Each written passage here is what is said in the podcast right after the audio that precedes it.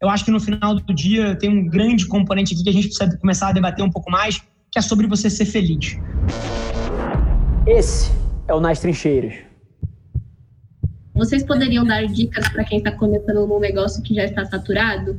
É, ele sabe que um diferencial é importante, mas tem alguma coisa, do ponto de vista de vocês, como podemos centralizar apenas, tipo, se precisa centralizar só na internet, o marketing, como é que ele agiria? Perfeito. E, e, eu ia, assim, eu acho que vai ser uma troca super interessante, porque no final do dia, cara, quando você para pra pensar no Ambev, cara, cerveja é cerveja. E de alguma maneira, cara, a Ambev é um gigante do mundo e consegue criar diferenciação num mercado que existe talvez há 4, 5 mil anos. Então, cara, o mercado tem 5 mil anos e essa empresa ainda consegue ser extremamente dominante. Então, acho que é minha visão, tá?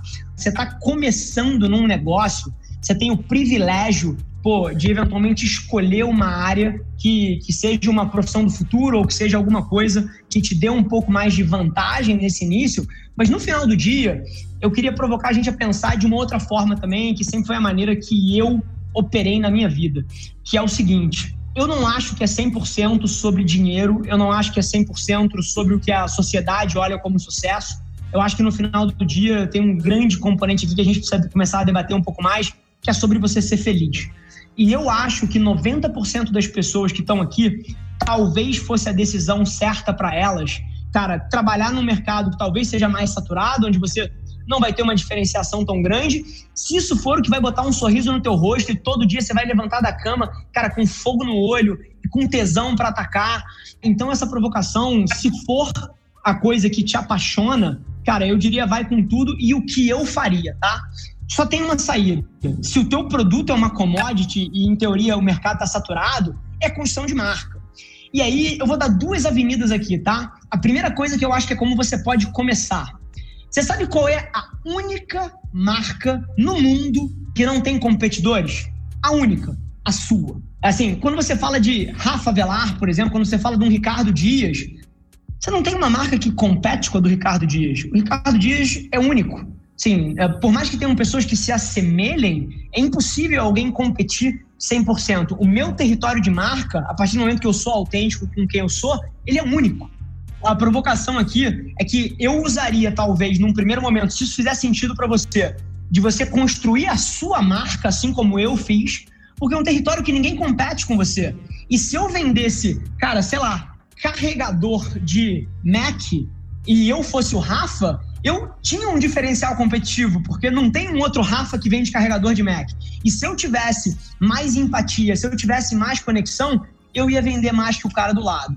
E aí que tem um negócio bacana, porque a sua marca ela pode se tornar uma plataforma para você depois mudar de negócio ou ampliar o teu negócio, ou eventualmente até, cara, se desatrelar um pouquinho do seu próprio nome. Se você parar para pensar, a Cria é uma empresa que já não tem o meu nome ali dentro. E eu consegui fazer essa desassociação. Então, se eu tivesse começando de novo, o que, que eu faria? Número um, começaria um negócio, se fosse saturado, baseado na minha pessoa, porque a competição é naturalmente menor e você vai ter uma facilidade maior de construir assets extremamente difíceis, como empatia, amor de marca, por você, do que por uma marca, sei lá, cilindro azul, uma marca qualquer, e depois eu pensaria eventualmente em como fazer uma transição dessa marca, talvez para uma marca mais corporativa, porque fica mais confiável de você escalar um negócio nas costas disso. Então, baseado na minha experiência, foi o que eu fiz. Comecei uma marca com o meu nome e aos poucos estou fazendo a transição para me dissociar um pouquinho.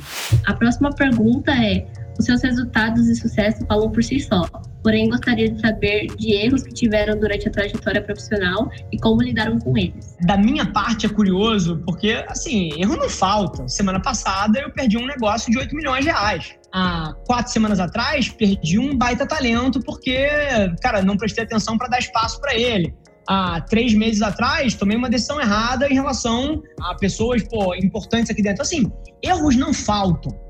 E não faltam mesmo. Só que qual é a grande sacada aqui? E eu acho que é um dos motivos, e, e talvez a principal lição que eu gostaria que vocês tirassem.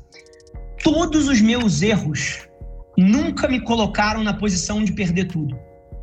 Nunca. E a ótica de como eu gostaria que vocês pensassem sobre isso é a seguinte: cara, eu tenho micro derrotas todos os dias. Todos os dias. E várias.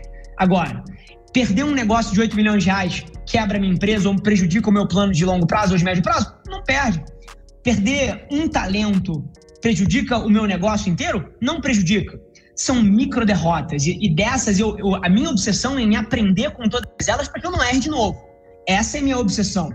Agora, por que, que eu nunca cometi erros que me colocaram em posições de vulnerabilidade, de ter que dar um mega passo para trás, e alguma ação minha que me colocou quatro anos para trás no meu projeto ou seis meses para trás no ano do meu projeto, eu precisei reconstruir alguma coisa? Porque eu nunca tive pressa. Apesar de quem me olha ver alguém que age muito rápido, que é veloz e que aproveita as coisas, e cara, quem tá mais perto de mim acha até meio insano a velocidade que eu opero. Cara, mas não confunda isso com pressa, porque eu não tenho pressa para nada. E a grande vulnerabilidade que as pessoas se criam é na hora que elas querem alguma coisa rápido demais. Como um moleque, há um ano e meio atrás, que me mandou um DM falando que tinha perdido tudo e que estava com uma dívida acumulando num juros de cartão de crédito gigante, porque achou que ia ficar rico com criptomoeda, pagou com cartão de crédito dos pais e não tinha dinheiro para pagar, o Bitcoin caiu e o cara estava com uma dívida de 47 mil reais e os pais ganhavam salário mínimo. O que, que é isso? É pressa. E eu nunca tive pressa na minha vida, apesar de operar numa velocidade muito grande. Então, assim, cara, derrotas várias, micro derrotas. A grande provocação aqui que eu falo para vocês é para vocês nunca se colocarem numa posição onde você pode perder absolutamente tudo cometa micro erros todos os dias e não tenha medo de acelerar e de chutar a bola na frente e correr atrás, como o Ricardo falou. Mas, cara, a provocação é que toda vez que você estiver fazendo isso, porque você quer, cara, no mês que vem morar numa casa maior, ou comprar um carro caro, ou ceder uma pressão social, ou provar para os outros que você fucking made it, cara, isso vai te botar numa posição extremamente vulnerável e essa pressa é o motivo que as pessoas fracassam, seja na carreira corporativa ou seja na carreira como empreendedor. É sobre micro derrotas todos os dias, é sobre errar barato no preço de um Fusca, na velocidade de uma Ferrari, ao invés de você bater uma Ferrari todo dia que não tem negócio que sustente essa porra. Então essa é um pouco da minha cabeça.